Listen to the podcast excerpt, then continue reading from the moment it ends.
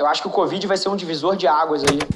Fala pessoal, Rafa aqui, seja bem-vindo a mais um episódio da nossa experiência em áudio, onde a gente compartilha com vocês conteúdos sobre marketing, venda, gestão, negócios, tudo que precisa estar no playbook de alguém que está nas trincheiras construindo o seu sonho. Então, antes da gente começar, queria te contar um segredo. Ia significar muito para mim saber que você está tirando o máximo desse conteúdo, então não se esquece de tirar um print da sua tela, postar nas stories e me marcar para eu saber que você está ouvindo.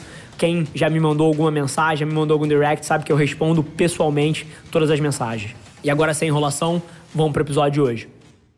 É muito sobre reescrever as regras. A gente opera numa indústria cujas regras foram escritas, cara, para um outro momento.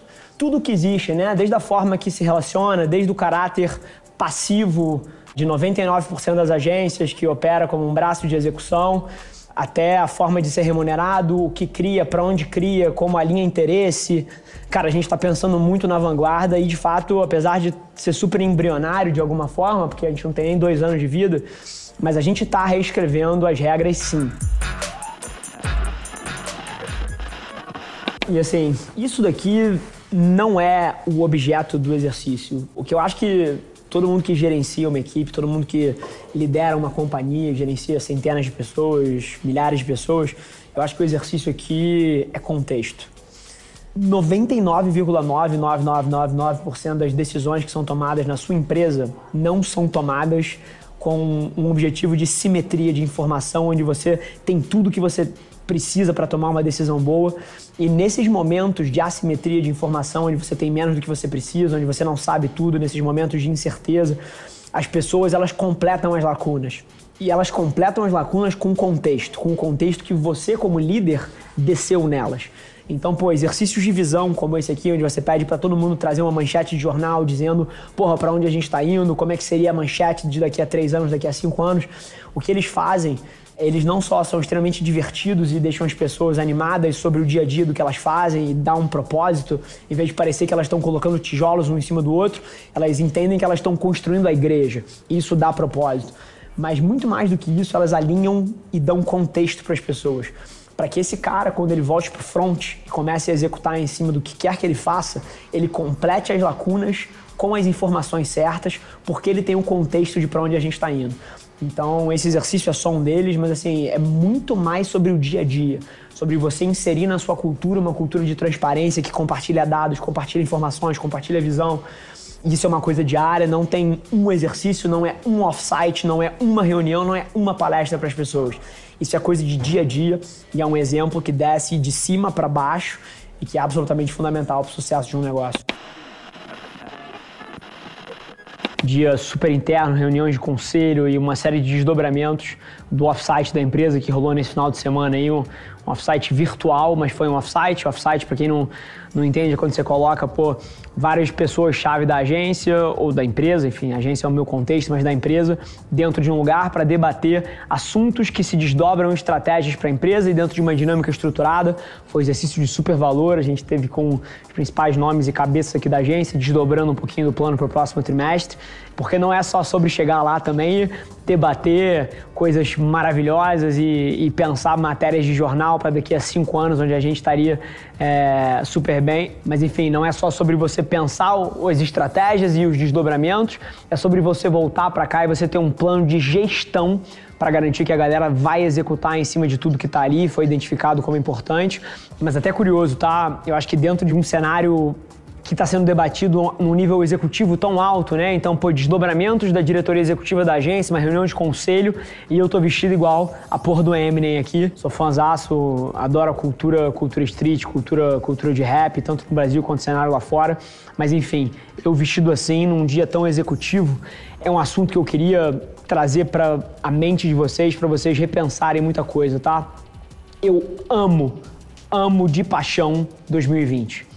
2020 é um ano onde os altos executivos das maiores empresas do Brasil te mandam emojis de cocô te mandam emojis de carinhas rindo, te mandam kkkkkk. Então, assim, acredite, as mesmas dinâmicas que você vive com seus amigos no grupo de WhatsApp acontecem nos grupos com que eu participo, por exemplo, que tem 10, 20, 30, 40, cento e poucos, dependendo do grupo, CMOs, diretores de empresas, executivos, CEOs. Essas mesmas dinâmicas acontecem. As pessoas compartilham memes, as pessoas. Inclusive, eu tenho um grupo de executivos onde você tem um grupo sério e você tem a versão do grupo só com brincadeira, só com besteira e os mesmos executivos fazem parte, só dividem o canal. E esse é o ano de 2020, é um ano onde você não é julgado por ser você. Você não é julgado por ser uma pessoa que ri, uma pessoa que é descontraída. Você é julgado pelo seu ponto de vista. E eu te prometo que eu entro em reuniões de conselho vestido assim e o que importa é o meu ponto de vista, é o quanto eu agrego, é na hora que eu abro a boca o que sai dali e não a forma que eu tô vestido, um terno e gravata. Eu acho que o John Legere, que é o cara que durante muitos anos foi CEO da T-Mobile aí, que ele é uma lenda, ele, ele pegou e disruptou a forma como executivo de telecom no mundo, que só tinha executivo, cara, de terno cinza, gravata vermelha e camisa branca, e o cara é um astro, ele se veste assim e vai para reuniões assim e de maneiras até menos convencionais do que eu. E, e, assim, acredite nisso, tá? 2020 é um ano que você vai ser muito menos julgado pelas suas tatuagens, pela forma que você se veste e muito mais pelo seu ponto de vista.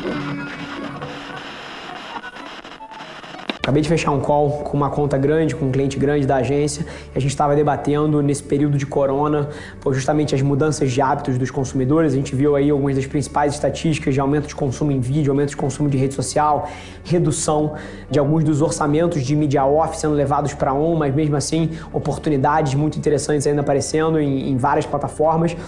E um dos temas que a gente trocou muito foram dois. Primeiro, esportes, então parece até que eu vim em homenagem aqui, fucking Fortnite.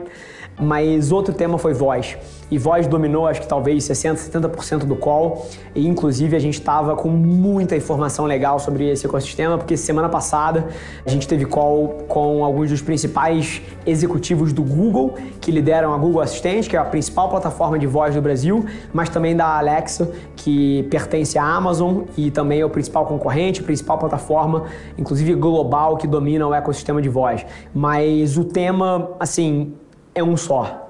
A gente está vivendo mais uma transição, assim como a gente viveu lá atrás do rádio para TV, da TV para internet no PC, da internet no PC para o mobile e agora a gente está vivendo mais uma transição para os ecossistemas de voz. E é um espaço que a gente está super animado aqui na agência. A gente tem uma business unit inteira que olha só para tecnologia de voz e IoT. A gente está muito na fronteira disso e é uma das coisas que tem me dado mais tesão de me debruçar em cima. Então, essas são algumas das coisas que estão permeando o meu dia de quarta-feira aqui. Escritório novo, voz, fucking esports.